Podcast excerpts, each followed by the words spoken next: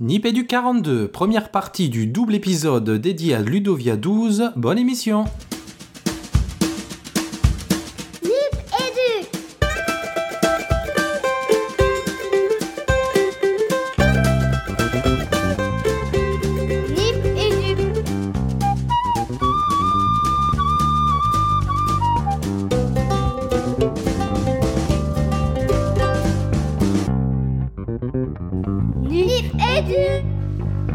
Bienvenue dans Nipédu Nipédu épisode 42. En fait, c'est un double épisode hein, parce qu'il va être suivi très vite du numéro 43.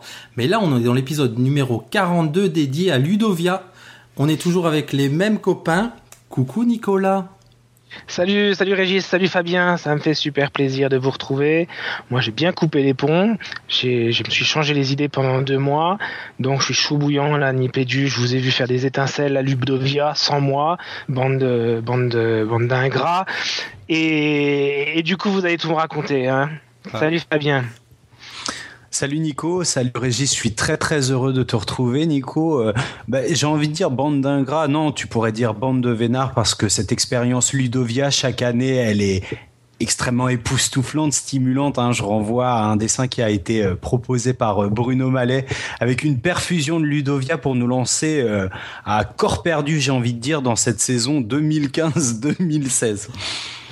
Ouais, C'est exactement ça. Alors là, on, ce que je précise, donc on va vous envoyer, on va dire sous perfusion, deux épisodes assez rapidement qui vont correspondre à la date de rentrée, qui sont pas exactement des, des épisodes de rentrée. hein. C'est plutôt notre pré-rentrée sous perfusion à 10 000 volts. Donc le numéro 42 qu'on va faire maintenant autour de appropriation et le numéro 43 qui va suivre très vite autour de détournement. Tout un programme hein, qui s'articule donc avec le thème de Ludovia qui était entre appropriation et détournement.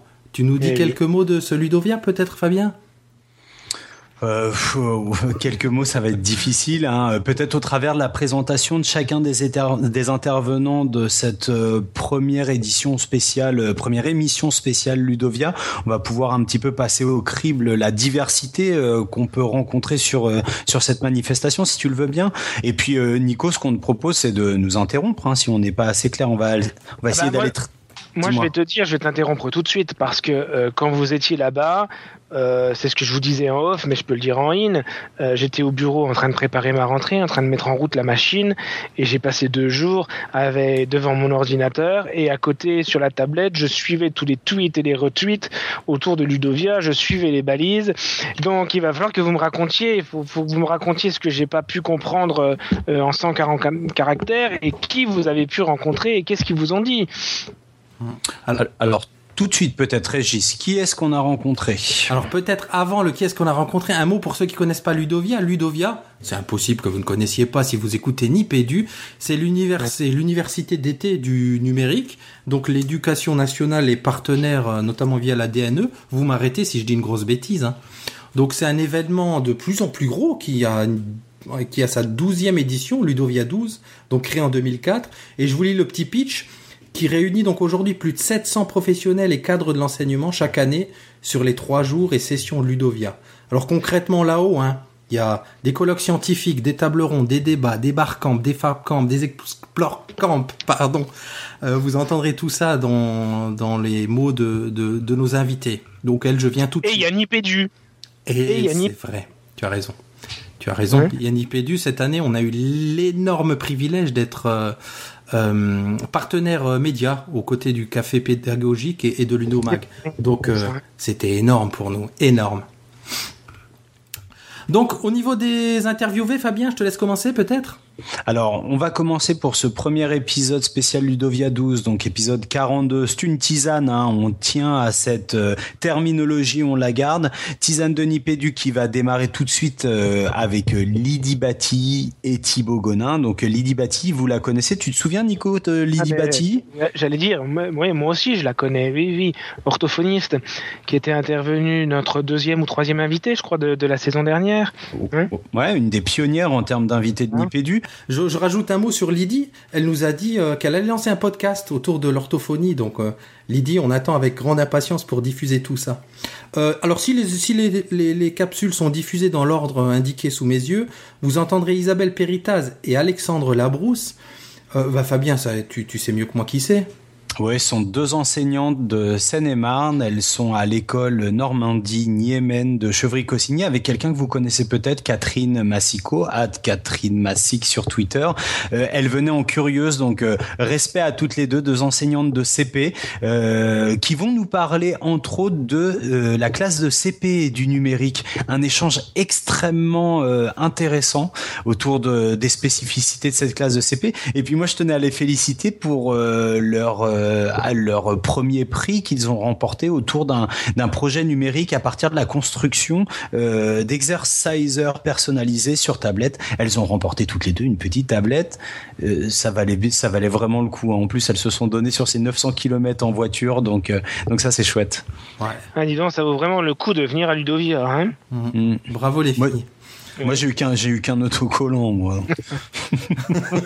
Euh, troisième euh, capsule que vous allez entendre, Martin Malvy. On a eu le grand honneur d'avoir. euh, ouais, vous entendez Fabien.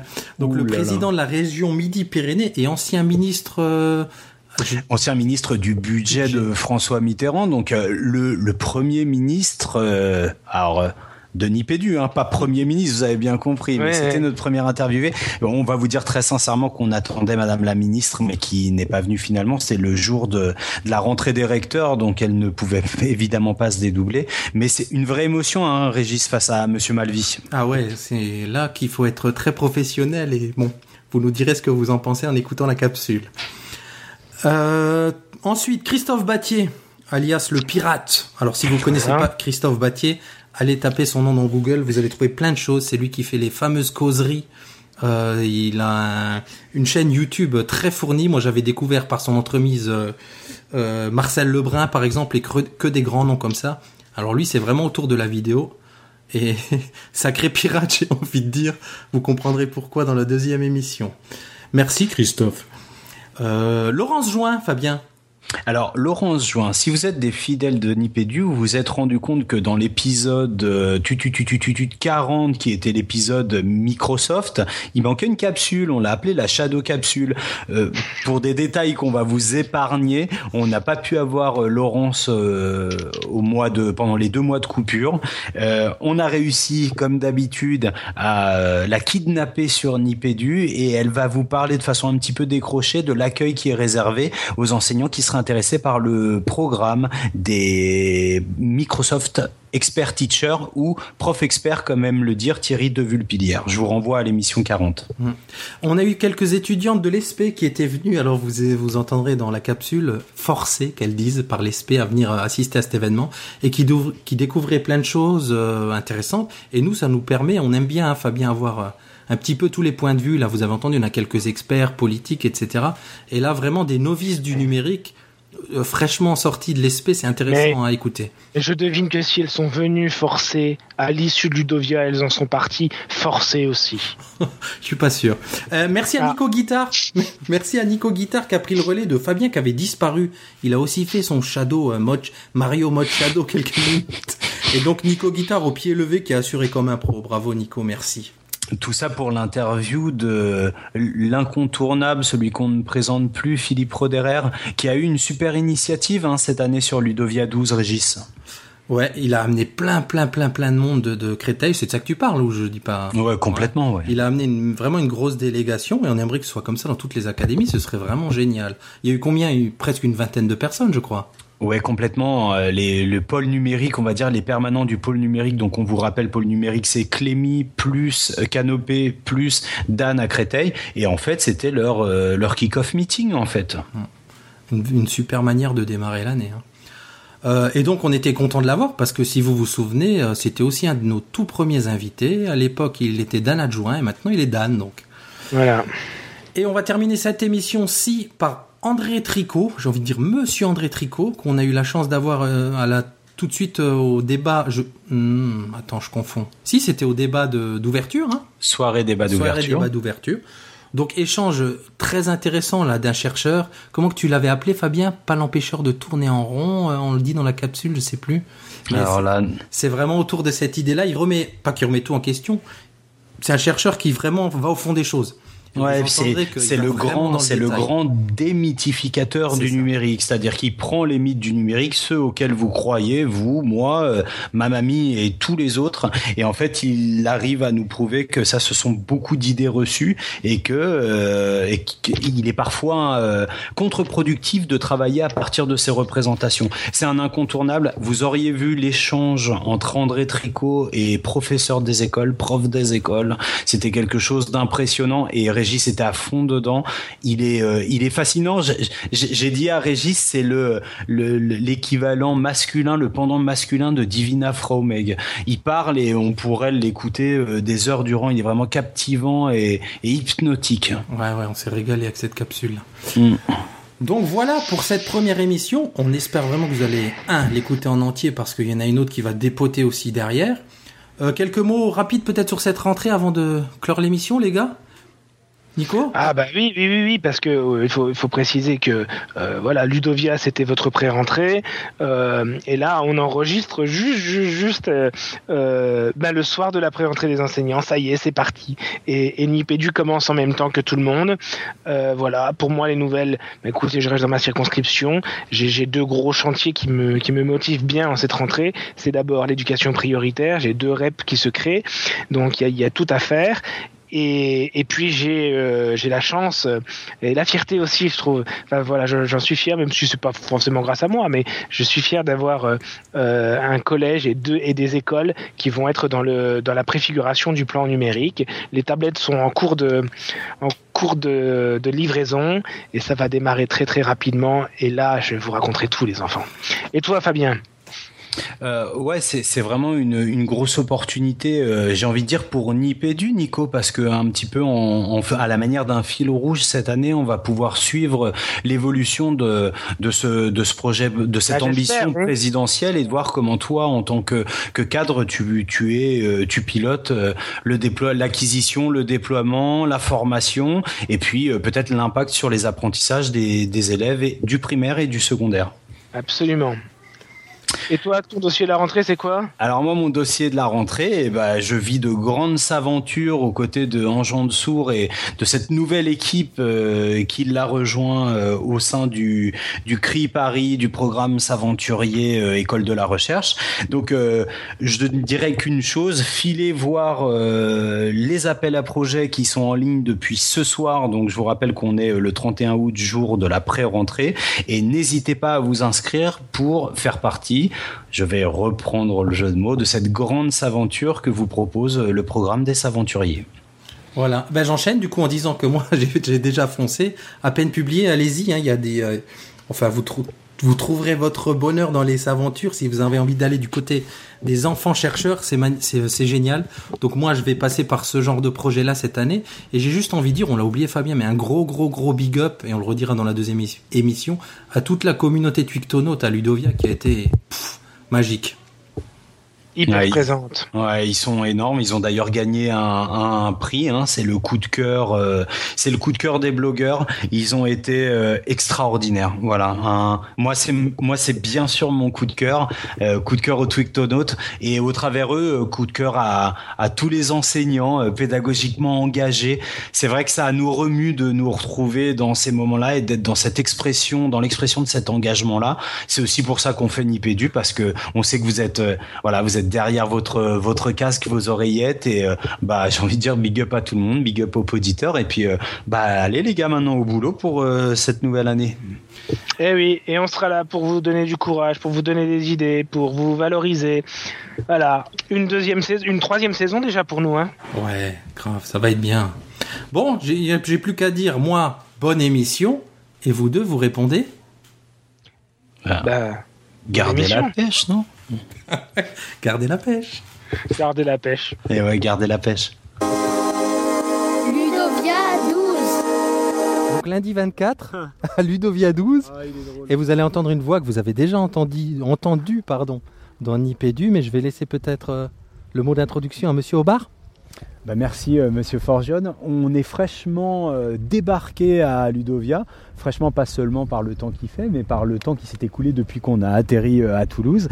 Et on a eu le plaisir de retrouver au détour d'un colloque scientifique du premier de l'après-midi Lydie Batilly, que vous connaissez certainement si vous êtes des fidèles de Nipédu, et une petite guest star. Mais on va les laisser se présenter tous les deux. On va commencer par Lydie.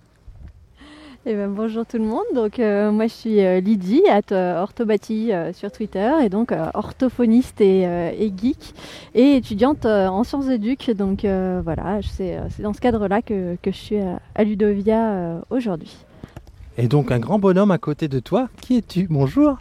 Oui, bonjour. Euh, bah, un grand fan de Nipédu, du coup, que j'ai découvert euh, grâce à ma chérie, donc euh, Lydie. voilà, donc je suis venu en touriste ici un petit peu, fan des technologies, et puis très intéressé par le monde de l'éducation également. Donc voilà, plein de découvertes à venir. Alors, plus exactement, puisque euh, vous ouvrez un petit peu dans, l'ordre chronologique ces, capsules sur Ludovia 12, qu'est-ce que vous êtes venu chercher Ou qu'est-ce que vous aimeriez trouver sur euh, ces trois jours, ou en tout cas sur la durée de votre euh, séjour ici? Lydie, peut-être pour commencer? Ben moi, je viens voir un petit peu ce qui se fait dans l'éducation, essayer de trouver un petit peu des pistes pour euh, bah, à la fois pour mes cours, à la fois euh, pour les formations que je donne euh, autour de, l'utilisation de la tablette en orthophonie, en, rééducation, voilà. Et puis et puis rencontrer les copains de Twitter quoi. Alors moi, ben, comme je disais, plutôt en mode découverte, mais euh, étant dans l'informatique aussi, et oui, euh, découvrir un petit peu les usages qu'on peut en faire euh, dans l'éducation, comment faire en sorte que ce qu'on fasse dans l'informatique et dans les technologies soit en phase aussi avec les usages, ça c'est hyper important. Et euh, voilà, donc euh, se baigner dans, ce bain-là, et puis peut-être aussi un jour euh, futur papa, et du coup, bah, l'éducation, c'est pas encore prévu, mais du coup, l'éducation, ça fait aussi partie de mes interrogations et de mes préoccupations, donc voilà, à la découverte. Alors, question peut-être un peu tirée par les cheveux, Thibaut. Donc, toi, tu nous as dit en off que tu déployais, que tu expliquais des logiciels, des gros logiciels dans des grosses entreprises comme EDF. Il y a une part aussi de pédagogie là-dedans, j'ai envie de dire. Est-ce que tu vois des liens avec le monde de l'éducation? Peut-être que je tire ma question par les cheveux. Hein. Euh, non, on parle de formation, mais la formation c'est à tout âge. Euh, ça part euh, bah, des, petits bouts que vous avez dans vos, classes jusqu'à ben, nous, nos parents. et effectivement, la formation c'est quelque chose qui interroge parce que on a toujours tendance à mettre des gens qui savent faire pour enseigner à des gens qui ne savent pas, mais la pédagogie là-dedans parfois manque. Euh, donc dans la formation professionnelle, euh, moi je sais que je suis intervenu, euh, je suis amené à intervenir justement pour former des utilisateurs des logiciels que soit je fais, soit j'installe. et c'est vrai que c'est une grande remise en question de se dire comment je vais pouvoir faire passer ce message, comment les gens vont pouvoir être compétents sur, sur ces outils-là. Et c'est loin d'être facile. Donc voilà, il y, a vraiment des liens par rapport à ça. Euh, une petite question un petit peu déconnectée du contexte, mais on reste dans le numérique éducatif. Euh, toi, ce que tu as pu voir, Thibaut, ce que tu as pu suivre, que ce soit, que ce soit au travers de Nipédu ou, ou au travers de, de ce que tu as donné à voir Lydie, et toi, Lydie, quel usage euh, pédagogique du numérique vous retiendriez de ce que vous avez vu cette année? Un usage, s'il fallait euh, en, garder un, je sais que c'est pas facile comme exercice, on va peut-être laisser la parole à Lydie pour que, pour que Thibaut puisse euh, mûrir un peu sa, sa réponse. Ouais, bah moi, ce qui m'a marqué là, c'était un des, présentateurs tout à l'heure qui parlait de, l'utilisation du robot Timio. et puis, en fait, ils ont, ils ont présenté à, des élèves, euh, enfin ils ont laissé soit découvrir euh, comment allumer le robot et, se dépatouiller un peu avec, soit d'abord ils ont eu les explications de l'enseignant et ensuite ils ont essayé d'allumer. Et en gros ce qu'ils ont vu c'est que finalement parmi tout, ce qu'ils ont mis en place, le plus efficace c'était de d'abord les laisser se dépatouiller tout seuls et ensuite leur donner les explications et les, faire retester. Et, euh, et, du coup, ben, moi ça m'a parlé aussi par rapport, bah, comme je disais, par rapport à mes bah, pour le coup, surtout pour la formation professionnelle, puisque je forme des autres orthophonistes à l'utilisation de la tablette. Et du coup, je me dis, bah, finalement, est-ce que ce serait pas pertinent de, de les laisser d'abord manipuler un peu les tablettes euh, comme ça, sans rien trop dire, les laisser découvrir et ensuite euh, amener mes explications. Euh, donc voilà, ça me, ça me questionne là. Une espèce de tâche complexe, un début de tâche complexe, on peut dire. Et toi, Thibaut, alors?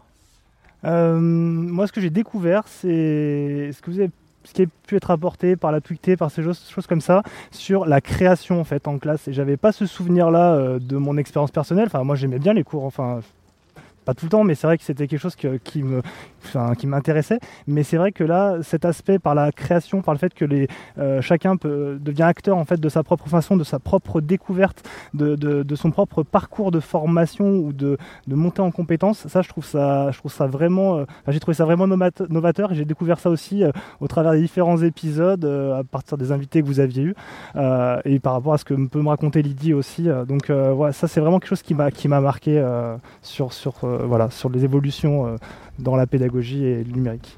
Élève créateur, école créative, on est chez Ken Robinson. euh, C'est vraiment ça, élève producteur. Eh bien, un grand merci à tous les deux. Merci d'avoir ouvert ce grand bal de Ludovia 12 en ce qui nous concerne. Euh, vous nous, vous dites à nos auditeurs où est-ce qu'on peut vous retrouver? Dans l'internet, comme dirait ma mamie?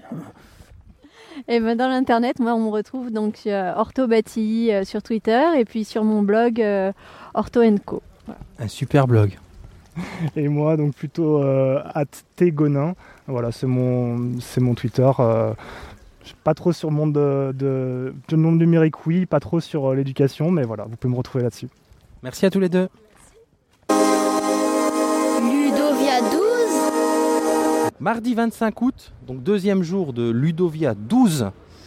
Et donc on, est parti à la rencontre de deux enseignantes de cycle 2, Isabelle Péritaz et Alexandra Labrousse, à qui on va tout de suite poser la première question habituelle, c'est Mesdames, mais qui êtes-vous? On commence peut-être par Alexandra Bonjour, ben, je m'appelle Alexandra, Je- j'enseigne le CP depuis de nombreuses années et depuis 4 ans je suis directrice d'une école élémentaire.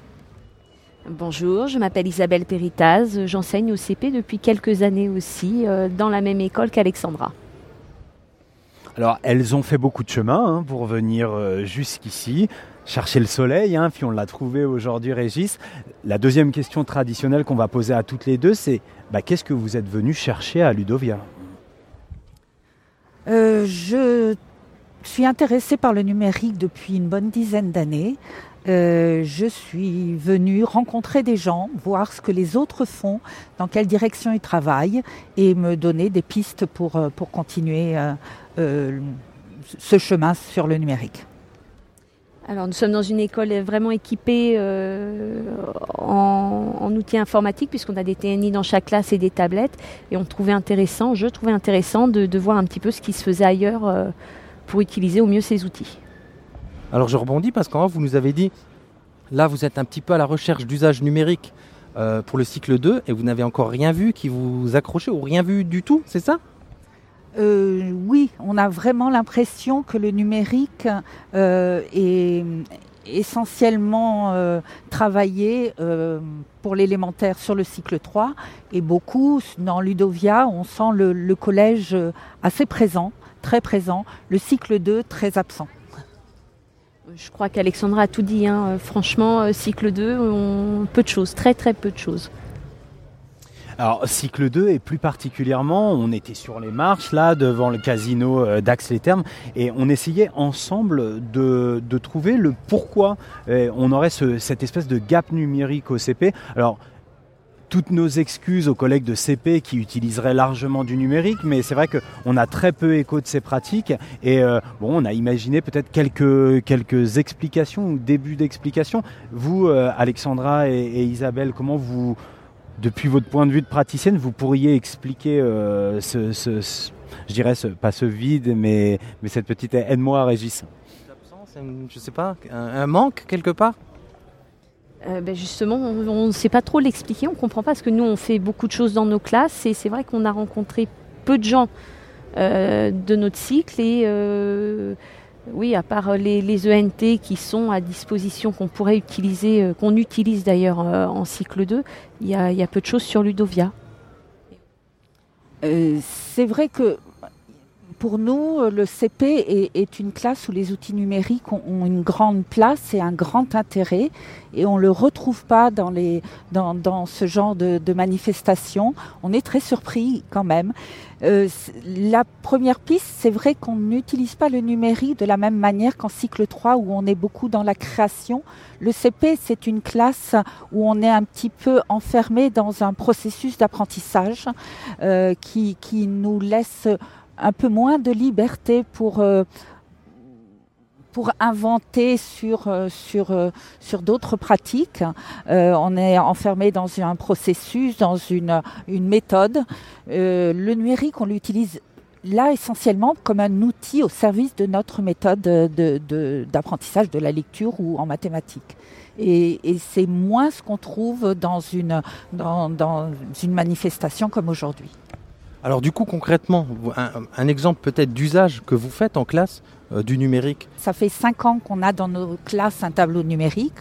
On l'utilise, euh, je pense, euh, à 80% du temps de classe. Ça fait deux ans qu'on expérimente des tablettes sous Windows 8. on les utilise en lien avec le tableau numérique, c'est-à-dire que les tablettes, on a installé le logiciel du tableau numérique sur les tablettes et on, on a réfléchi à, sortir du côté euh, frontal du tableau numérique. Les tablettes nous apportent ceci. Mais on a créé vraiment des, fichiers avec le TNI, avec les tablettes, qui sont totalement en lien euh, avec notre méthode. Donc on ne trouve rien dans le commerce qui peut correspondre. On parlait en off de certains comptes que, dont tu peux peut-être parler, Fabien, personne bien identifiée et très active dans le numérique dans le cycle 2. Ouais, cycle 2, euh, maternelle, hein, bien sûr, avec euh, les comptes euh, de Véronique, qu'on a déjà reçus dans Nipédu. Je pense aussi à Christine Lemoine, qui est en Seine-et-Marne. Je pense à, à l'école très dynamique de la maternelle La Madeleine, à Tournon-en-Brie également à Seine-et-Marne.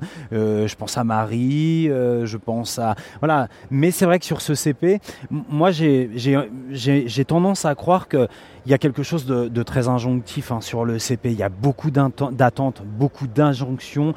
Et, du coup, tout ça, c'est peut-être un frein aussi à une forme de lâcher prise où on va s'autoriser une forme d'innovation parce qu'on sait que les attentes sont là, de la part des familles, de la part de l'institution. Je ne sais pas si c'est quelque chose que vous partagez, Alexandra euh, Dans la communication qu'on a avec les familles, on a un retour très vraiment très positif de ce qu'on fait avec le numérique.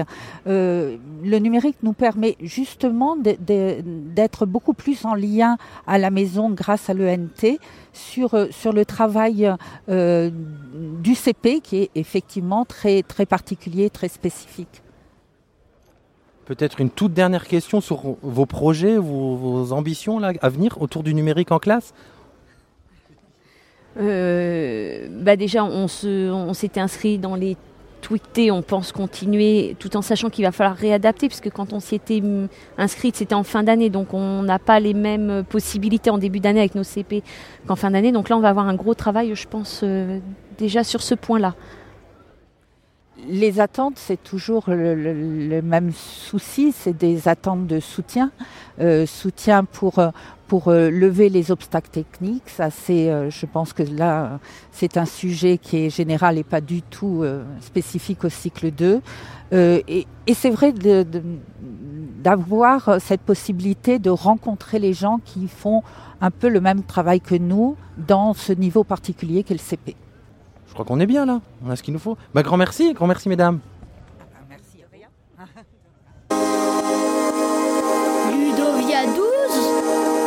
Alors toujours le lundi 24 août, on est toujours à Ludovia et c'est un immense honneur qu'il nous fait aujourd'hui. Au micro euh, de Denis Pédu, nous recevons Martin Malvy, qui est actuellement le président de la région Midi-Pyrénées, ancien ministre du budget.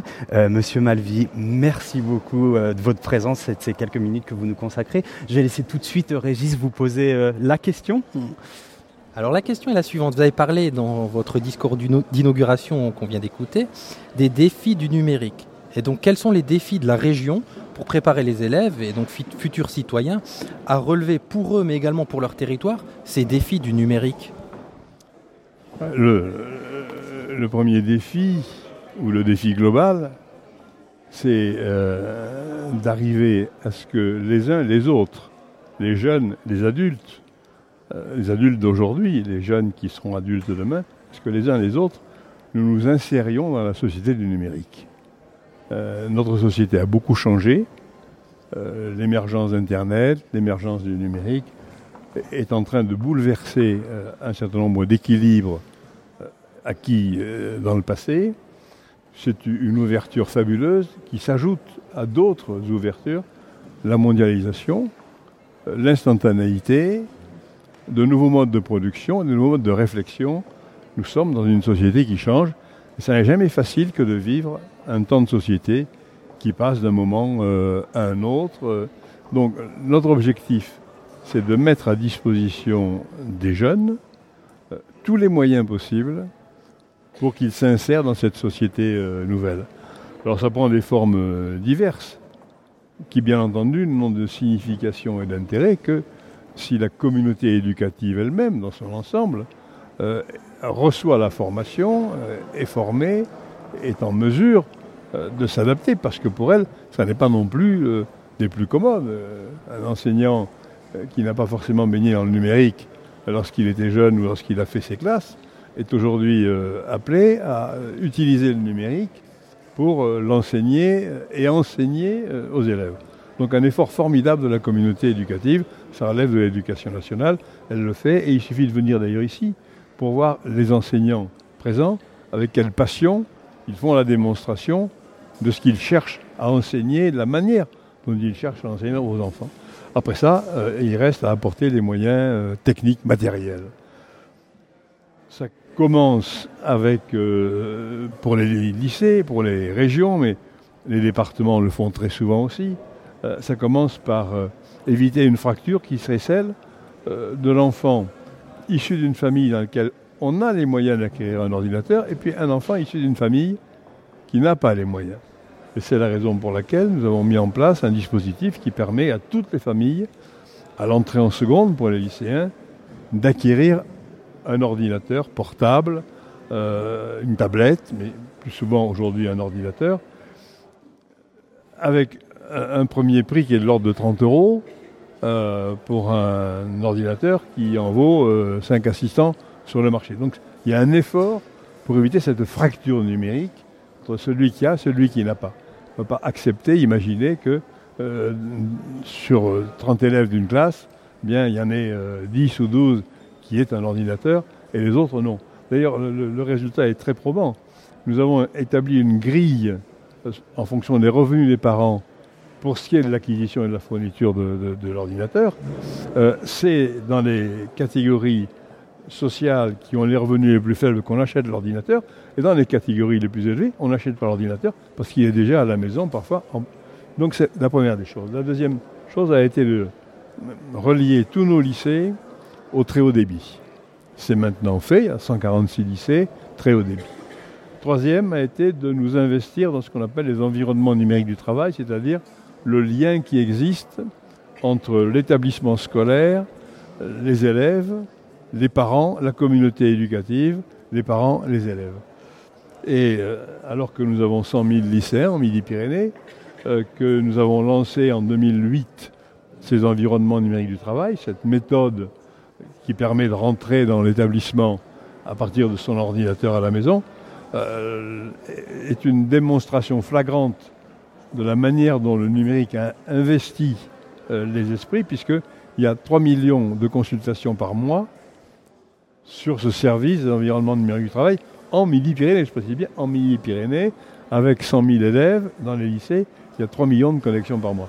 Et le développement maintenant des usages euh, à des fins pédagogiques, pas seulement de l'emploi du temps, ou des relations d'un professeur voulant communiquer avec les parents, ou de parents voulant communiquer avec un enseignant. Et puis, il y a euh, la résorption de la fracture territoriale, et c'est l'investissement de la région dans ce formidable plan. Vous savez, on dit souvent, mais la ruralité sans abandonner, c'est pas, pas exact. Le monde change aussi, il change pour la ville, et la grande ville, qui n'est pas facile, et pour la ruralité aussi. Je crois qu'il n'y a jamais eu autant de services au public dans le monde rural. Euh, si on prend 40 ans en arrière, les maisons de retraite, l'aide aux familles, euh, tout ça, ça n'existait pas. Euh, la possibilité euh, d'avoir des aides à domicile, ça n'existait pas. C'est quand même nouveau. Donc, mais il y en a une grande facture, c'est la facture du numérique. Pourquoi les grandes villes pourraient-elles avoir le numérique? Parce que là, c'est rentable. Et pourquoi est-ce que le monde rural ne pourrait pas? Donc là, il y a un pari formidable qui a été engagé. Le gouvernement s'y est engagé, il, met des fonds considérables. Les régions, notamment en Midi-Pyrénées, nous avons décidé d'y consacrer 120 millions d'euros. Les départements, les communautés de communes, ce qui fait qu'on est maintenant sur un plan dont l'Ariège est un bel artisan, mais les autres départements de Midi-Pyrénées aussi, pour éviter une fracture également territoriale.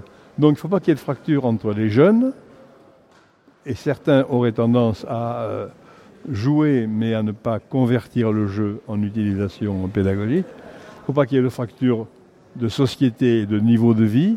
Il ne faut pas qu'il y ait de fracture euh, territoriale. Et il faut aller même jusqu'à permettre à des jeunes qui ont décroché du système scolaire, qui, euh, pour une raison ou pour une autre, pas forcément de leur faute d'ailleurs, hein, il faut quand même prendre ça en conscience. C'est quand un jeune décroche, c'est pas forcément de la faute du jeune. Il y a le milieu dans lequel il vit, il y a les aléas de la vie. Pour permettre à des décrocheurs qui ont des, des- des dons, qui eux jouent sur le numérique, même s'ils ont décroché, permettre d'apprendre. C'est la raison pour laquelle j'ai souhaité que la région s'investisse dans la grande école du numérique annoncée par le président de la République. Et j'espère que d'ici le, mois d'octobre, novembre, en tout cas à la rentrée, nous pourrons déjà accueillir quelques 200 stagiaires en Midi-Pyrénées, des décrocheurs, des gens qui sont sortis du système scolaire, système universitaire, sans diplôme, et qu'on pourrait essayer d'aider après des repérages avec les structures qui existent, les maisons communes emploi formation ou Pôle emploi. Voilà, il n'y a pas une recette, mais il y a un ensemble de dispositifs dans une société qui est devenue de plus en plus complexe. Est-ce que vous avez le temps pour une deuxième question, Monsieur le Président? Très très courte. En vous entendant, je me dis, est-ce que ce numérique, il ne va pas redonner, si on sait le porter, si on sait l'accompagner, le promouvoir, un second souffle à notre ruralité En tout cas, euh, il va permettre à la ruralité de ne pas échapper à cette révolution euh, technologique. Euh, nous allons lancer, nous avons lancé, mais nous allons euh, entrer dans la réalisation de la composition, la fabrication en 3D, euh, avec ce qu'on appelle les Fab Labs. bon. Les Fab Labs, il faut qu'il y en ait partout. Il faut que partout on puisse s'initier à la composition, à la fabrication de pièces en- en 3D. À à partir du moment où on a accès à, à un haut débit ou à un très haut débit, on peut s'y insérer. Donc on peut s'y insérer dans le secteur de la ruralité. On a souvent parlé du télétravail. Bon, c'est un peu la tarte à la crème, hein, euh, en oubliant que si on habite au Sentier à Paris, euh, on peut faire du télétravail à domicile dans le domaine de la confection euh, bien mieux qu'on ne peut le faire aujourd'hui dans les territoires ruraux. Pourquoi? Ben Parce qu'ils n'ont pas le, haut débit ou le très haut débit. Donc incontestablement, à un moment où la vie dans les villes devient beaucoup plus difficile, pas l'oublier, il y a une massification des populations vers les grandes villes, et dans les grandes villes, la vie devient de plus en plus compliquée.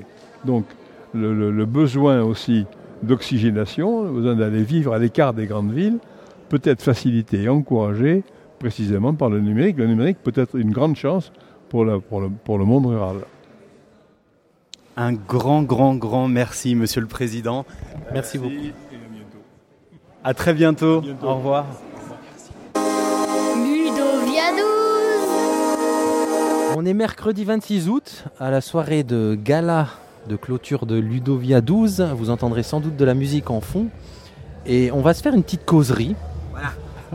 Alors, euh, euh, j'en dis pas plus sur le clin d'œil. Ceux qui connaissent bah, ont tout de suite compris. Et puis les autres, on va demander de se présenter Monsieur Christophe Battier. Bonjour messieurs, ça me fait bizarre ton truc là, j'ai pas l'habitude d'avoir un micro comme ça. Alors, qui suis-je? Je travaille à l'université Lyon 1, je suis directeur technique d'une équipe. Euh, l'université c'est 2500 enseignants, c'est 40 000 étudiants et on a une équipe aujourd'hui de plus de 30 personnes où on aide les profs à utiliser tout ce qui est nouvelle technologie pour l'enseignement, innovation pour l'enseignement. Ouais, plutôt innovation et accompagnement que technologie d'ailleurs. Et euh, donc euh, moi j'ai plusieurs métiers parce que dans mon équipe il y a plusieurs métiers. Le premier, c'est on construit nos environnements de travail. On a commencé en 2002 par un logiciel qui s'appelait Spiral, ce qu'on appelle les LMS ou les plateformes de e-learning. On va faire la définition en même temps aujourd'hui. Euh, LMS, un Learning Management System. Donc, c'est des systèmes où on a des activités, des contenus en ligne. Euh, Pour donner une petite idée quand même, pour- pour fixer, pour 40 000 étudiants, c'est 25 000 étudiants par jour qui se connectent à la plateforme. C'est en contenu, c'est 1 700 000 fichiers en ligne. Euh, c'est 6 000 blogs. Euh, Enfin, toi, c'est c'est des- c'est 70 000 portfolios actifs. Parce que les étudiants sortant de l'université peuvent garder leur portfolio, etc. Donc ça, c'était jusqu'à présent.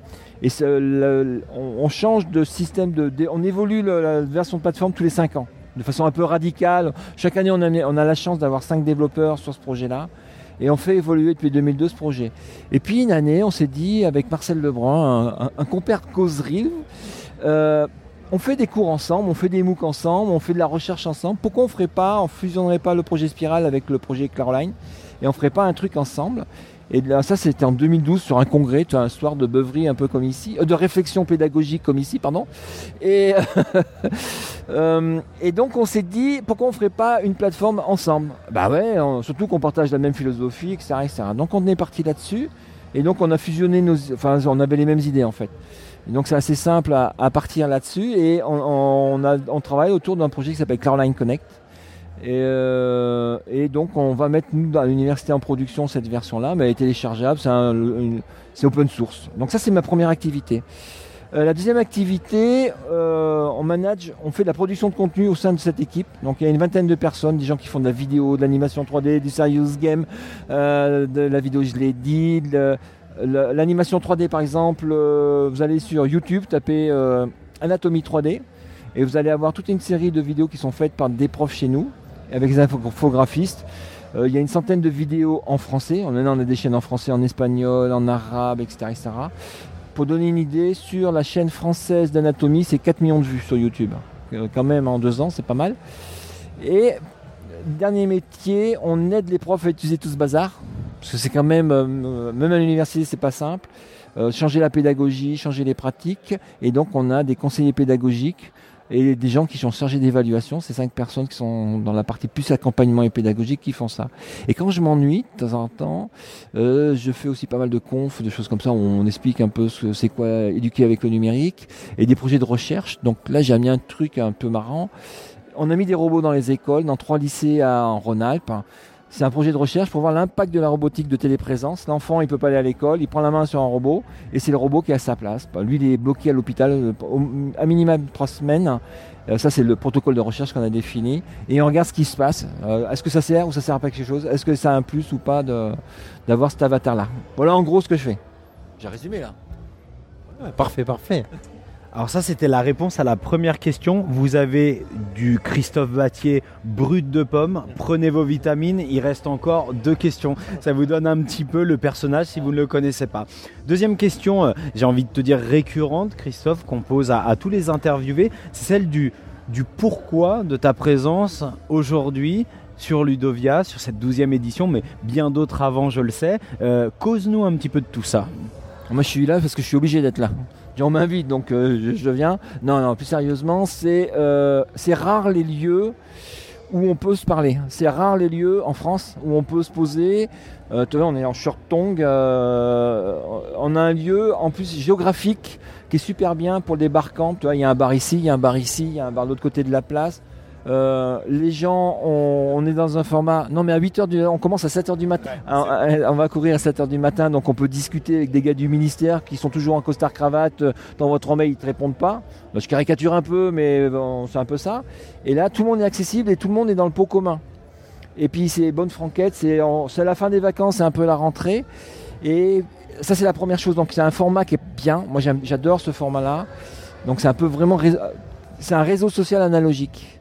Et il y a Mario Asselin qui avait 3-4 ans qui avait cette expression, j'aime bien me retrouver au cœur de ma timeline. Tu vois, retrouver euh, tous les gens que tu follow en numérique, ben là tu les vois en vrai, tu les côtoies en vrai. Ça c'est vraiment prégnant. Ensuite, il n'y a que des doudingues comme moi. C'est un peu communautaire quand même. hein. On est un peu, si on vient à Ludovia, c'est qu'on est un peu. euh, Il y en a qui, ils ont fait 10 heures de voiture, 12 heures de train avec leur argent et tout. Quoi.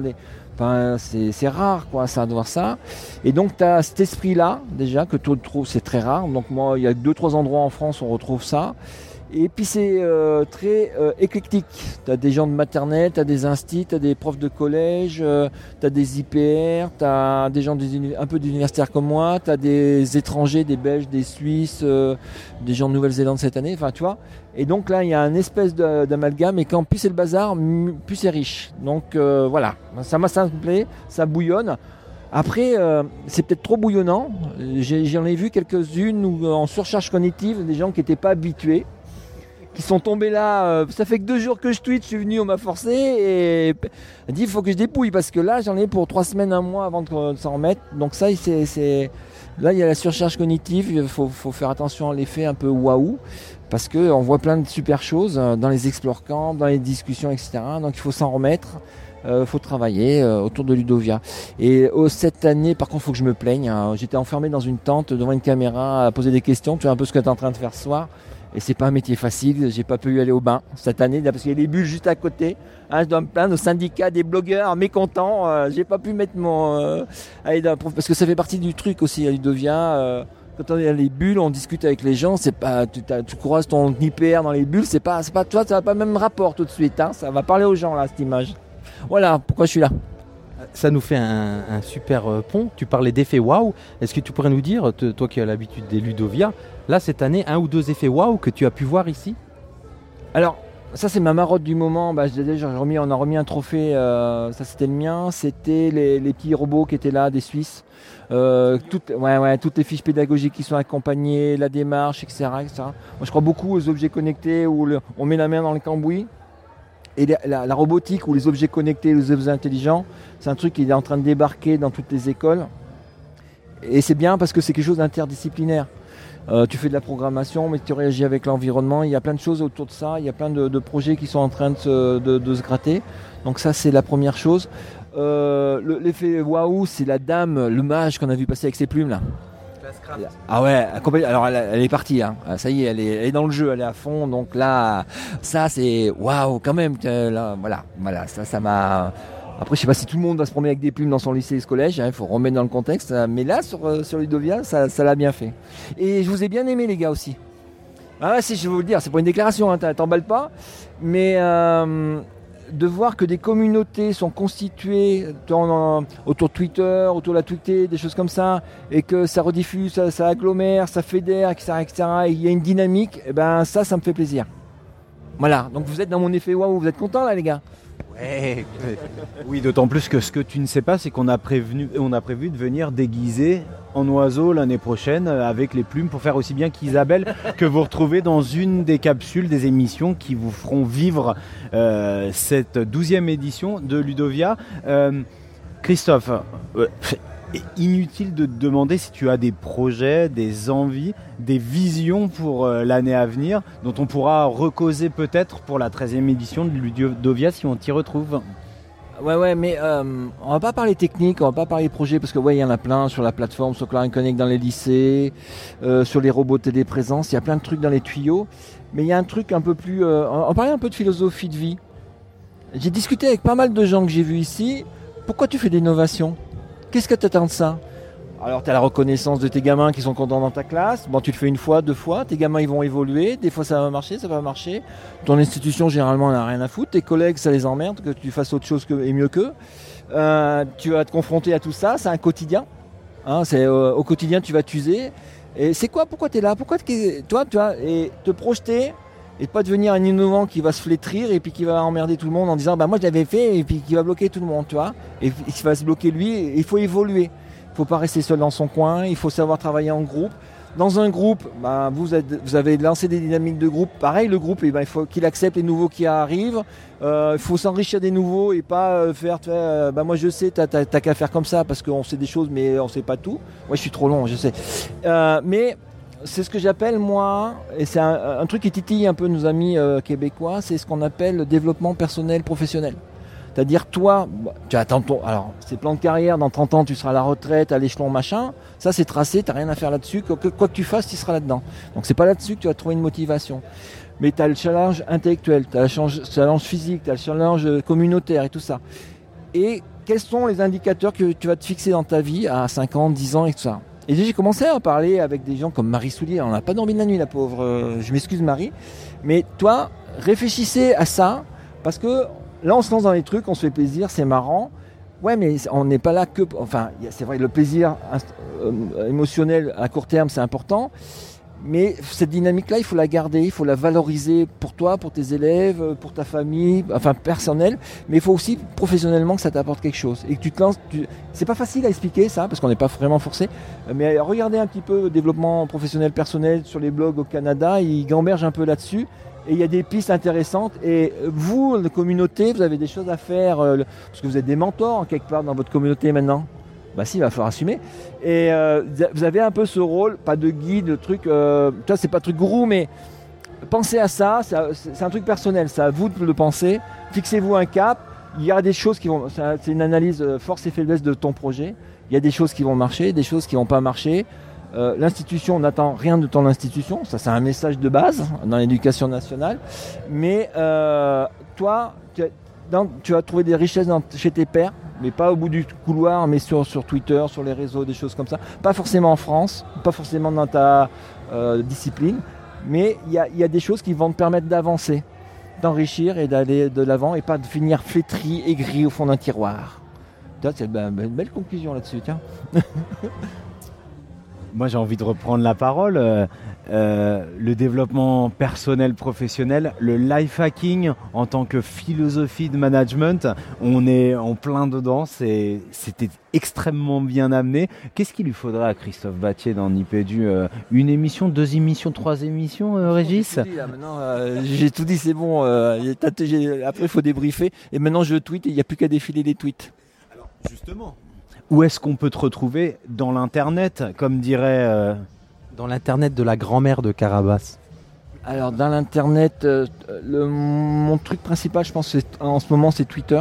Donc euh, Twitter B A T I E R, euh, voilà, qui renvoie souvent sur. si vous voulez reprendre les épisodes précédents, il y a pas mal de choses aussi sur ma chaîne. J'ai une chaîne sur YouTube. C'est un peu le bazar. hein, Il y a plus de 700 vidéos, donc faut un peu gratter. Mais s'il y a des causeries avec un peu tout le monde, donc avec du Marcel Lebrun, avec du Jacques Tardif et des gens comme ça, puis même des gens, euh, pas des, enfin, moi j'aime bien discuter avec un prof qui fait des trucs. Euh, Voilà, déjà à la base, qui est, qui est- qui est intéressé, qui est motivé, qui fait des choses, parce que tout le monde, on s'enrichit de, de tout le monde. Voilà. Grand merci Christophe Battier et allez vraiment du côté de son site et de ses causeries, c'est énorme, il y a vraiment des milliards de choses à découvrir. Moi j'ai découvert des milliards de choses par là. Merci Christophe Battier. Merci à vous les gars. hein. Ludovia 12. So- soirée de gala de Ludovia avec, euh, je reconnais pas la musique derrière, c'est un peu loin, mais on a une personne fantôme qui devait être présente, on vous l'avait promise dans l'émission euh, autour de Microsoft, et qu'on retrouve là, tranquillement, assis sur un petit canapé. Euh, c'est Laurence Join.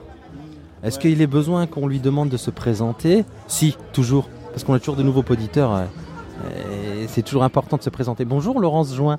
Bonsoir même. Bonsoir. Euh, Laurence Juin, je suis enseignante de lettres-histoire en lycée professionnel à La Rochelle, euh, utilisatrice du numérique, et puis j'ai la double casquette de travailler aussi pour Microsoft et de gérer, d'aider à la gestion du réseau euh, des professeurs experts qui interviennent auprès de Microsoft pour faire des formations enseignantes.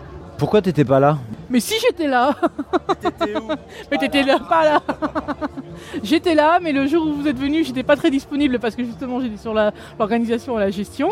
J'ai un travail moi Et donc je vous avais dit que on se recontacterait sans problème. Et puis, euh, puis les problèmes de Twitter, euh, le DM est tombé dans la. Les, euh, dans un trou noir de fin juillet, début août, et, euh, et je suis là maintenant pour vous répondre comme toujours. Alors, on va faire une petite euh, entorse à la règle. Du coup, on va peut-être revenir un petit peu sur euh, ce qu'on a vécu avec toi euh, début juillet. Et on voulait savoir exactement quel était ton rôle dans ce dispositif d'accueil et d'accompagnement des enseignants qui seraient intéressés par le projet que vous proposez au sein de Microsoft. Alors, je fais euh, chez Microsoft ce que je sais mieux le faire et ce que je préfère faire, c'est-à-dire organiser, gérer, communiquer sur Twitter. Donc, en fait, euh, j'aide Thierry de Villepillière à recruter euh, des enseignants ou à repérer des enseignants qui potentiellement seraient intéressés par le réseau. Donc, à, travers ma veille de Twitter, euh, mes contacts, le réseau que j'ai, développé d'enseignants. Et euh, à partir de là, je leur propose de venir euh, chez Microsoft pour une réunion de rencontre, de prise de contact, et puis de, de devenir formateur si au bout de cette journée-là, ça les intéresse, et de rester en contact. Et puis bah, ponctuellement sur des événements comme Ludovia, je suis présente avec une équipe de- d'enseignants pour expliquer ce qu'on fait, pour recruter, pour présenter Microsoft Éducation, euh, le réseau. Et puis, euh, je fais aussi la veille et puis le, compte rendu, enfin le- les communiqués sur, euh, sur Twitter à travers le compte euh, dédié au réseau. Alors tu nous as dit un peu là la raison de ta venue aussi à Ludovia en filigrane, on l'a compris. Tu fais partie du, groupe de blogueurs encore toujours pour Ludovia je suppose. Et du coup on, on parlait juste avant avec Christophe Battier, est-ce que tu pourrais nous dire des, des, des projets, des choses que tu as vues qui ont fait un effet waouh ici pour toi? Non, j'ai rien vu. non, concrètement, oui, effectivement. Je vais être honnête, j'ai été, été invité par Ludovia comme tous les ans euh, avec le groupe de blogueurs et j'y tiens énormément parce que c'est au-delà de, tout ce qu'on fait, c'est un groupe de, gens formidables. J'ai Christophe Batty à côté de moi, comme ça je peux le dire, euh, avec qui j'ai vraiment euh, pu développer plein de choses, donc j'y tiens. Mais cette année, effectivement, Thierry de Villepillière ne pouvait pas être présent sur l'événement, donc il m'a demandé de, de, entre guillemets, de le représenter, enfin d'aider à, à cette gestion-là. Donc j'ai été très prise sur le stand de, Microsoft et j'ai peu eu d'accès euh, à l'ensemble de, de Ludovia. J'ai beaucoup vu beaucoup de monde. C'est les gens qui sont venus jusqu'à nous, mais j'ai pas eu l'occasion de pouvoir voir. Ce que j'ai vu et ce que je constate tous les ans, c'est cette émulation, euh, ce plaisir des gens à venir, à rencontrer, à échanger, à discuter, que ce soit pendant le, colloque, sur les tables rondes, mais surtout en off, euh, autour d'une bière, autour d'un, sur un banc, euh, dans un bain. Et voilà, c'est cette, émulation de d'avant rentrée qui permet euh, de tous de reprendre et il y a eu plein de projets plein la tête. Donc voilà, ça, ça, c'est permanent et c'est ce qui me plaît le plus, quels que soient les projets à Ludovia. Eh bien justement, comme dirait un ami à moi, euh, professeur des écoles, c'est une transition toute trouvée pour te demander quels vont être pour les mois à venir tes projets, alors projets professionnels, ou pour reprendre un petit peu ce que Christophe Battier nous expliquait, des projets périprofessionnels, des envies peut-être? Et ben, je vais répondre la même chose que je dis tous les ans, j'en sais rien. C'est-à-dire que tant que j'ai pas vu mes élèves, euh, je refuse d'imaginer. Alors j'ai quelques, cours de près, mais euh, tout ce qui est projet numérique, euh, tant que j'ai pas vu mes élèves, tant que je les connais pas, je sais pas ce que je vais pouvoir faire avec eux. Alors j'ai la chance moi de pouvoir garder mes classes pendant trois ans en lycée professionnel, seconde, première terminale. Donc là j'ai une classe, j'ai deux classes que je retrouve à la rentrée. Donc j'imagine qu'on va continuer à travailler avec les outils numériques euh, sur des projets en français, en histoire géo, mais euh, ça, vient, ça viendra euh, au fur et à mesure de, nos cours. Et puis j'ai une classe de seconde où je vais être très investi en tant que prof principal. Et là, tant que je les ai pas vus, je sais pas ce qu'on va pouvoir faire. J'ai des envies, j'ai des idées, j'ai vu plein de choses à Ludovia. Mais là, ça passera aussi par des projets réalisés avec mes élèves et pas seulement pour mes élèves, mais vraiment en collaboration avec eux. Ben, très bien, génial. Grand merci euh, Laurence Join. Donc euh, pour cette euh, vidéo capsule en fait qui a sauté une émission, c'est tout tout simplement. Merci Laurence. Merci à vous surtout, et puis merci d'être présent, et c'est toujours un plaisir de vous retrouver. Ludovia 12. Alors on est toujours à Ludovia. J'ai perdu euh, Fabien, mais j'ai vachement gagné au change. Je suis avec Nicolas Olivier, Nico Guitare, et, et- et on croise euh, une troupe d'étudiants, d'étudiantes même de, de l'ESP qui sont là à Ludovia. Alors on est super content parce que euh, on va pouvoir leur poser des questions si elles osent nous répondre. Et peut-être je leur pose la première question et tu enchaînes. C'est, c'est de vous présenter brièvement. Vous êtes euh, étudiante, d'accord, mais en quoi et où? Alors bonjour, euh, moi c'est Marine. On est étudiante à l'ESP de Foix. Pour euh, voilà, là on passe un master 2 parce qu'on vient d'avoir le concours de professeur des écoles. Félicitations.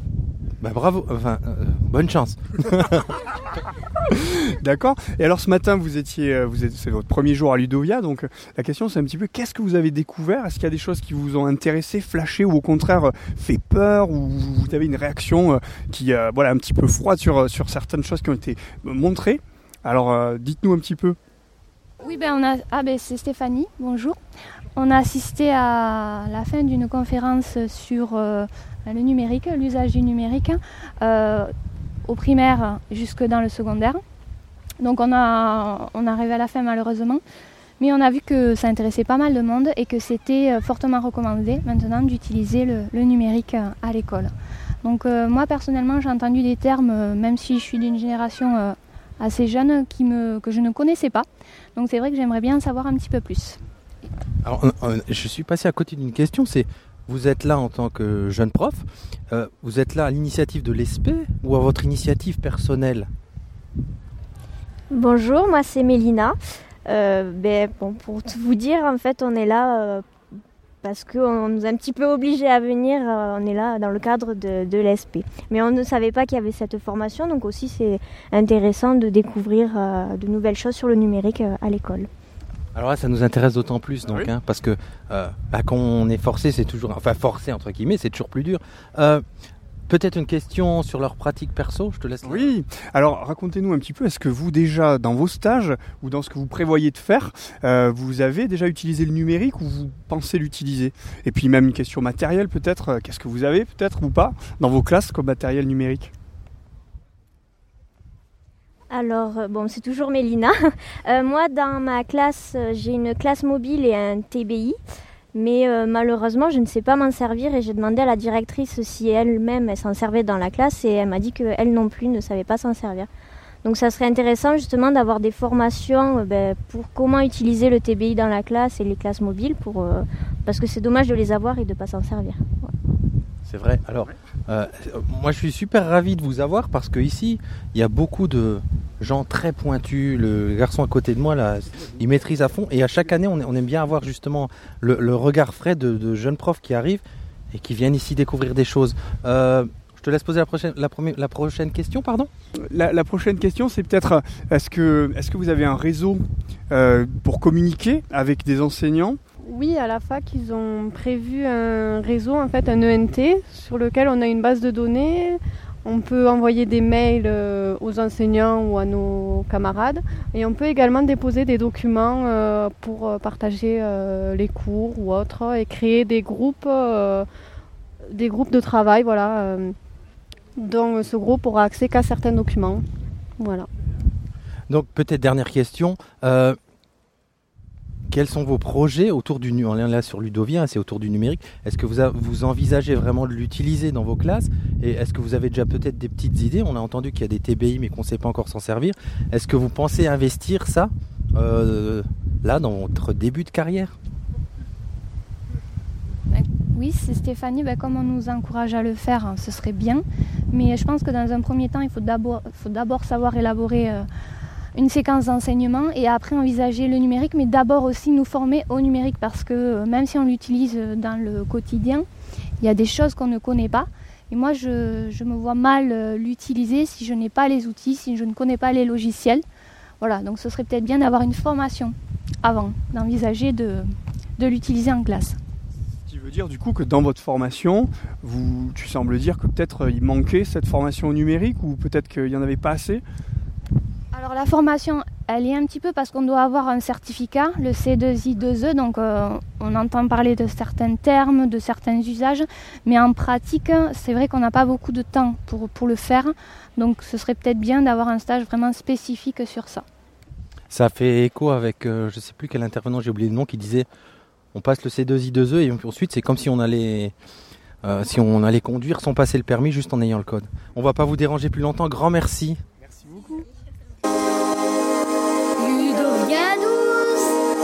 On est vraiment, vraiment, alors à force on nous dit, on vous le dit trop, mais elle est vraiment, vraiment content, vous allez vite comprendre, d'avoir quelqu'un qu'on a déjà eu dans Nipédu, qui, mais pas tout, plus tout à fait la, même personne. Il était Dan adjoint, il est maintenant Dan. Je vais le laisser se présenter aux auditeurs qui ne connaîtraient pas, ce qui me paraît pas possible, parce qu'il diffuse tellement autour de Nipédu que c'est aussi grâce à lui qu'on est là. C'est Monsieur Philippe Roderer. Bonjour Monsieur Roderer. Quel honneur, quel honneur d'être interviewé par Nipédu euh, euh, en direct de Ludovia. Eh ben, pour ceux qui ne me connaissent pas, je suis Philippe Roderer, inspecteur de l'éducation nationale et délégué académique au numérique de l'Académie de Créteil, une académie qui s'est déplacée euh, en force cette année à Ludovia, puisque euh, la délégation de l'Académie comporte près d'une vingtaine de personnes, essentiellement des formateurs, et des formateurs qui sont là parce que l'année 2015-2016 va être une année extrêmement riche pour eux. Euh, la ministre a annoncé euh, euh, hier, lors de la conférence de presse de rentrée, que tous les enseignants allaient être formés trois jours au numérique. Donc nos formateurs vont être cette année sur le pont. Et cette rentrée à Ludovia pour le pôle numérique, c'était pour nous quelque chose d'extrêmement important. Ce matin, un de mes formateurs m'a dit au petit déjeuner, c'est la plus belle rentrée de ma carrière. Oh. Magnifique. Alors du coup, moi j'ai une question, Monsieur Roderer, parce qu'on en a parlé un petit peu hier, mais nous, ce que l'on voit de votre académie, c'est une académie qui est innovante, bien sûr, mais qui est aussi euh, sous les feux de la rampe, qui est un, petit peu en premier sur ces projets, ces initiatives-là. Alors la question, bah, c'est dans quelle mesure euh, vous pouvez euh, derrière irriguer sur un plan national et, influer ou disons communiquer pour bah, diffuser ces pratiques géniales que vous mettez en place? Évidemment, historiquement, l'Académie de Créteil a toujours été euh, en pointe sur les, questions du numérique, mais euh, je crois qu'il y a d'autres académies en France qui euh, travaillent beaucoup autour de ces questions-là. La question de l'irrigation, qui a été abordée d'ailleurs hier par Catherine Becchetti-Bizot, la directrice du numérique pour l'éducation du, ministère, eh elle est portée essentiellement par le réseau des DAN. Le fait que depuis deux ans maintenant, toutes les académies se soient dotées d'un délégué académique au numérique, qui à temps plein exerce ses missions pour promouvoir, pour former euh, autour de, ces enjeux qui sont majeurs, c'est euh, pour nous un levier d'irrigation des pratiques extrêmement important. Peut-être une question bah, sur Ludovia, l'événement lui-même. Là, on est au troisième jour. Qu'est-ce qui vous a marqué jusqu'ici? Qu'est-ce qui vous a inspiré jusqu'ici? Parce qu'on sait que c'est un événement aussi très inspirant pour l'année à venir. Moi j'ai retenu euh, peut-être quelques mots-clés. Euh, je crois que euh, pour ne pas faire de trop longs discours, pratique collaborative, c'est ce qu'on entend de plus en plus souvent dans les barcamps, dans les explore camps, dans les tables rondes, dans les conférences qui sont données. Travail collaboratif, horizontalité, de plus en plus la formation par les pairs, et on le voit à travers le projet Twicté qui pour moi est un modèle de formation par les pairs et par le numérique, euh, eh bien c'est ce que je ce que je retiendrai et tout ça sous l'œil euh, attentif, euh, bienveillant, eh bien des structures institutionnelles telles que les délégations académico-numériques, telles que la direction du numérique pour l'éducation. Je crois que le fait qu'on confie à des enseignants comme Régis Forgione l'a fait avec Fabien Aubarrière l'animation d'une table ronde autour de la formation des maîtres, eh bien je crois que c'est un signe extrêmement fort que l'horizontalité que la confiance, que la formation par les pairs, c'est quelque chose euh, qui euh, est essentiel aujourd'hui. Euh, merci beaucoup, Monsieur Roder. C'était une question que tu voulais. Donc, bah ouais, merci beaucoup vraiment encore bah, pour, pour l'étendard un petit peu que, que vous représentez. Et puis, euh, on, espère. Euh, ah, mais voilà, on espère une petite question de Fabien. Ah, quelqu'un arrive en courant, Fabien? Ah, tu pouvais pas ne pas être là. Alors, je viens d'arriver en courant et comme vous pouvez l'entendre au micro, je ne suis absolument pas essoufflé compte tenu de mon extraordinaire condition physique. Je n'aurais, je n'aurais pas pu rater une interview avec, avec Philippe Roder. Donc, je vais, je vais je vais commencer, si vous le permettez, monsieur le délégué académique, par un double remerciement. Nico Guitard qui a pris le relais sur euh, l'interview précédente. Et puis, euh, et puis euh, vous, Philippe, pour, j'ai envie de dire, pour tout ce que vous faites pour l'école numérique, pour ce que vous portez, la façon dont vous arrivez à fédérer les gens et les énergies, votre conviction, c'est des choses que j'ai pu vous dire à un autre moment. vous savez ce que je pense de vous. Donc c'est un, merci qui vient vraiment du fond du cœur, voilà, pour tout ce que vous faites, pour l'école numérique pour moi aussi, voilà, c'est dit. Et puis, euh, et puis je voulais vous demander, deux jours et demi sur, euh, sur Ludovia, une belle édition, j'ai l'impression, euh, des coups de cœur ou, plutôt des choses que vous aimeriez signaler qui auraient particulièrement attiré votre attention? Moi, je dirais que le, mon coup de cœur, le gros coup de cœur, ça fait la transition avec ce que, ce que j'ai répondu précédemment.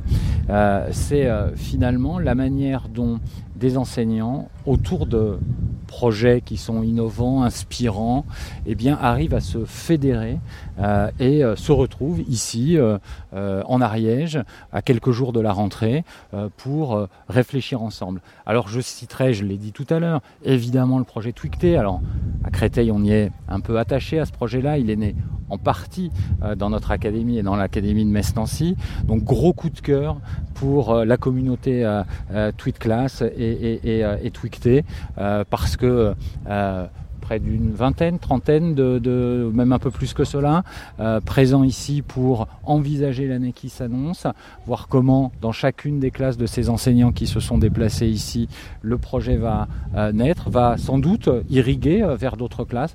C'est vraiment un grand bravo à vous et à, tout ce que vous faites pour que finalement cette parole institutionnelle que nous portons, ces dynamiques que l'on essaye d'impulser, eh bien la manière dont vous les relayez sur le terrain, c'est vraiment euh, un, un, big coup de cœur et un grand merci à vous.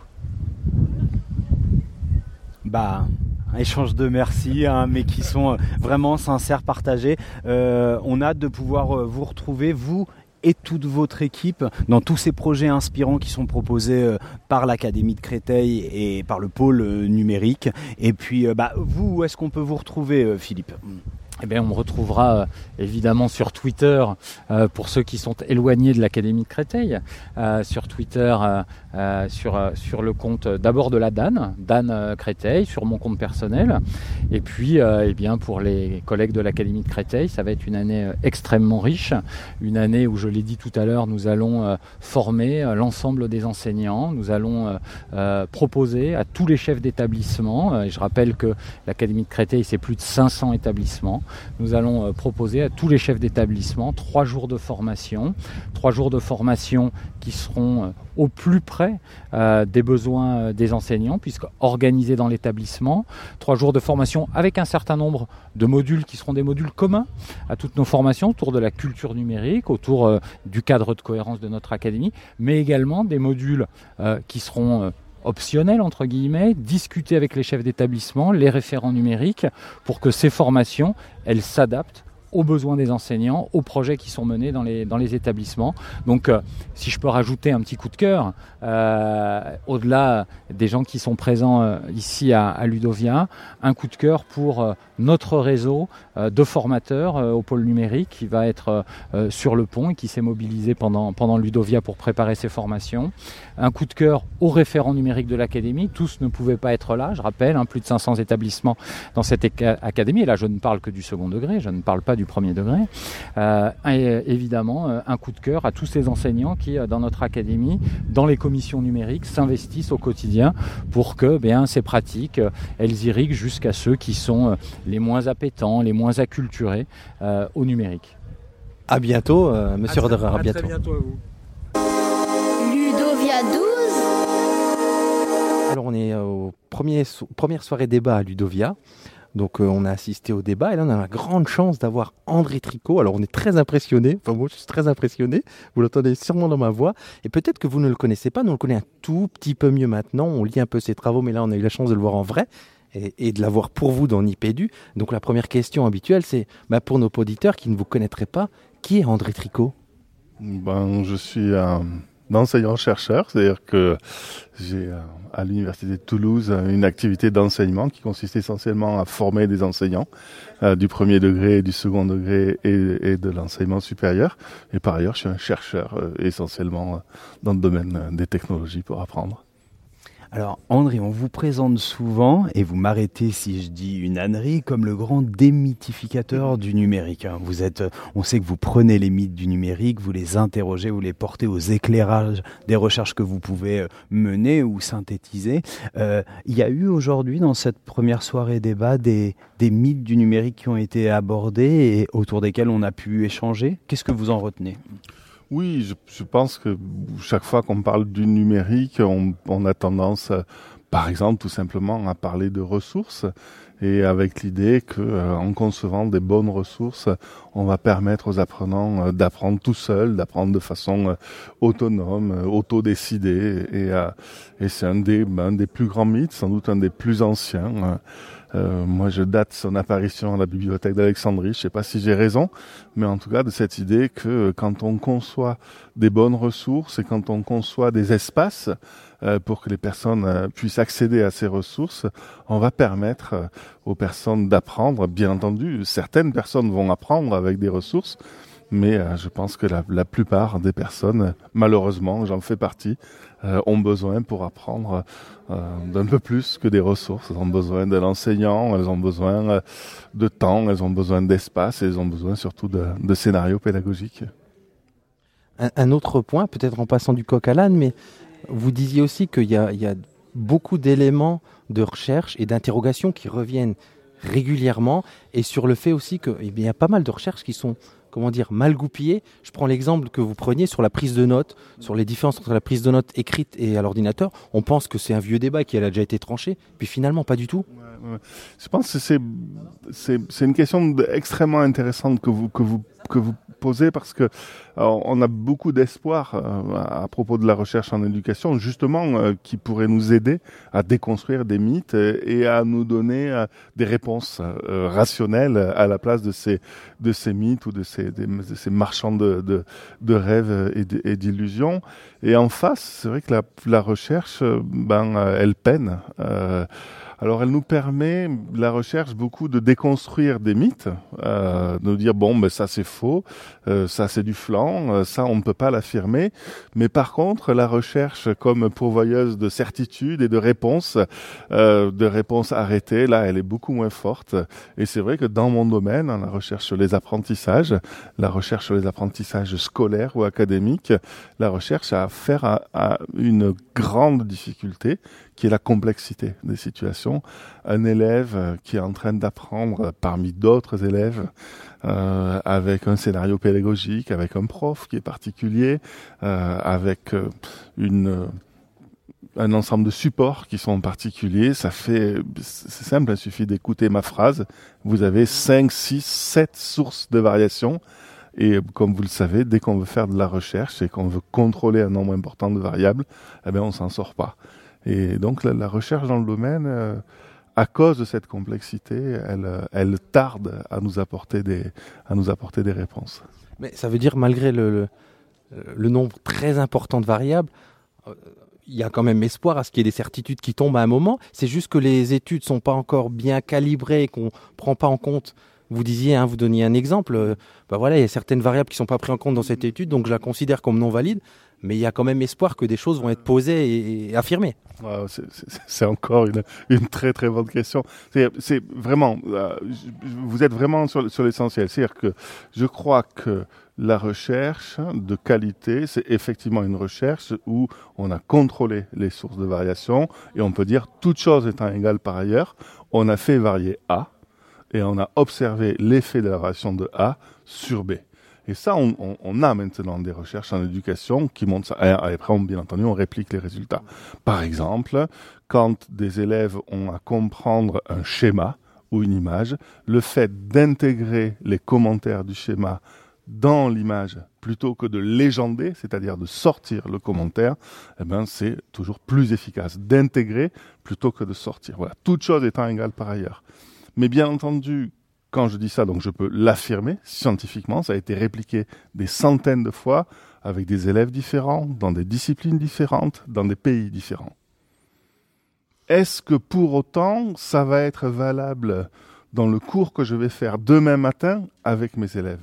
Pas forcément, parce que peut-être que moi au tableau, par exemple, je vais utiliser mon corps, je vais désigner quelque chose avec mes doigts, qui va être complètement redondant avec cette intégration du texte dans la figure. Peut-être, des études l'ont montré d'ailleurs, que si mes élèves connaissent déjà bien le phénomène que je vais leur faire apprendre, le fait d'intégrer le commentaire dans le schéma, ça sert à rien. Autrement dit, la recherche produit des résultats solides selon les standards de la recherche scientifique, c'est-à-dire contrôle des variables, expérience aléatoire et réplication des résultats, mais ça ne veut pas dire pour autant que la recherche est capable de nous fournir des recettes qui seraient systématiquement utilisables. C'est ça la grande différence qu'il y a entre la recherche scientifique et l'ingénierie.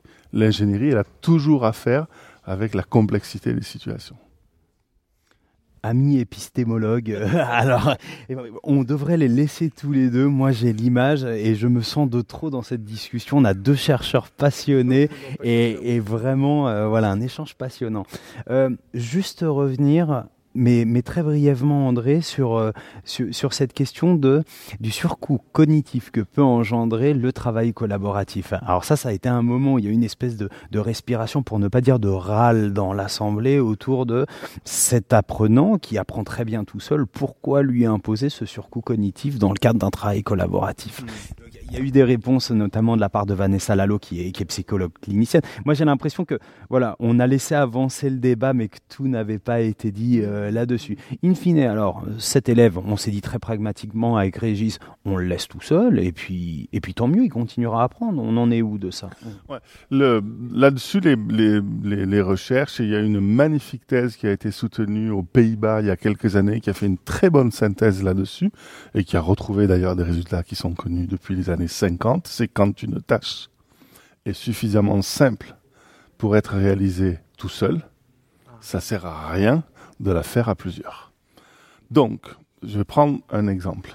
Si ma tâche, c'est d'apprendre par cœur une poésie, si ma tâche, c'est d'apprendre mes tables de multiplication, c'est quelque chose où le bénéfice du travail à plusieurs est mince. Par contre, si ma si ma tâche, c'est faire un exercice d'application, faire à plusieurs, c'est mince comme bénéfice. Par contre, si ma tâche, c'est d'émettre des hypothèses dans le cadre d'une démarche d'investigation, si ma tâche, c'est de résoudre un problème complexe, si ma tâche, c'est de faire un projet, alors évidemment que le travail en groupe est bénéfique. L'idée, c'est juste ça, c'est de dire, pour les tâches complexes dans lesquelles la confrontation de points de vue, l'utilisation des différences entre les élèves, des différences de talent, des différences de connaissances, des différences de goût, ben alors bien entendu que le travail collaboratif apporte quelque chose, mais dans les tâches qui sont suffisamment simples, et j'allais ajouter rébarbatives, euh, pour être euh, réalisées tout, tout seul, tout seul, je veux dire, tout seul avec l'enseignant, qui est là, qui peut apporter de l'aide, qui peut apporter du feedback, etc. C'est pas tout seul dans le sens euh, tout seul chez soi. Alors le travail collaboratif sert à rien. Et ça, ce résultat-là, voilà, en, éducation, on est en train de le, de le redécouvrir, mais c'est un résultat qui est connu depuis les années 50 dans tout le domaine de l'organisation du travail. Ouais, la nuance était importante, elle a été apportée là clairement. Hein. Le droit de réponse à André Tricot, c'était important. Je suis content que Nipédu puisse euh, lui donner l'occasion de le faire. Il est hypnotique, hein, André Tricot. On l'écouterait euh, toute la nuit, mais on va quand même le libérer, le remercier de sa disponibilité. Euh, vous avez parlé, André, tout à l'heure de un petit peu des projets de Marcel Lebrun, discrètement. Vous, est-ce qu'on pourrait savoir quel projet pour les mois à venir, les, des envies, des voilà, que va-t-il en être d'André Tricot dans, dans les quelques mois à venir, j'ai envie de dire ah, j'ai, très envie euh, d'écrire un livre qui parlerait d'un autre de mes centres d'intérêt, qui n'a pas, un rapport direct avec l'éducation et l'apprentissage, qui est les documents, puisqu'en fait, euh, je m'intéresse énormément aux documents et aux documents pour la recherche d'informations. Et j'aimerais écrire un livre de synthèse sur ce qu'on sait aujourd'hui sur les, les documents, ces, ces, ces, prothèses de notre mémoire euh, et, la façon, bah, je vais essayer d'utiliser un peu la même trame. Donc aujourd'hui, avec les documents numériques, le web, Wikipédia, etc., on se repose des questions qu'on se pose depuis 2500 ans. Bon, bah passionnant, on va suivre ça aussi. Hein. Un énorme euh, merci André Tricot, c'était un honneur de vous avoir dans l'IPDU. Un grand merci André. Merci beaucoup, merci à vous.